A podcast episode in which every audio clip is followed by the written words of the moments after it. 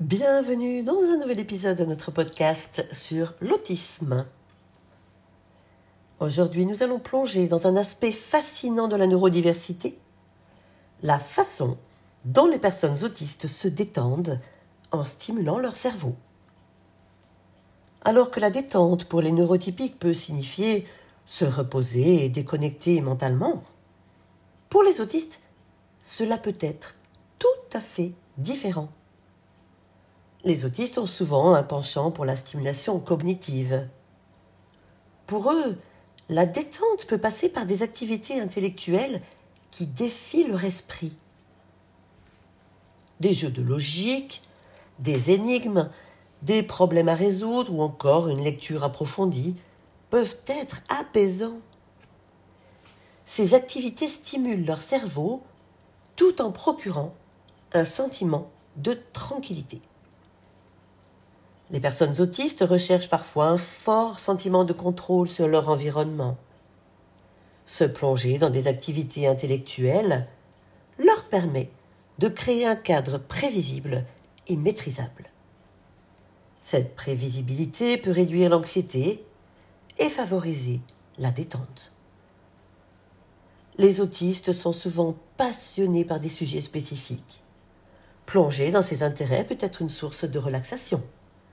Si un autiste est passionné par l'astronomie, par exemple, il peut se détendre en observant les étoiles ou en étudiant ce domaine qui le captive. La routine et la prévisibilité sont souvent source de réconfort pour les autistes. Ils peuvent trouver la détente dans des activités régulières qui stimulent leur cerveau, car cela crée un sentiment de sécurité et de stabilité. La surstimulation sensorielle peut être épuisante pour les autistes. Se plonger dans des activités intellectuelles leur permet de s'évader des stimuli sensoriels stressants. Enfin, certains autistes trouvent la détente dans l'expression créative. Que ce soit par l'écriture, la musique, l'art ou d'autres formes d'expression, ces activités leur permettent de canaliser leur énergie mentale de manière apaisante et productive.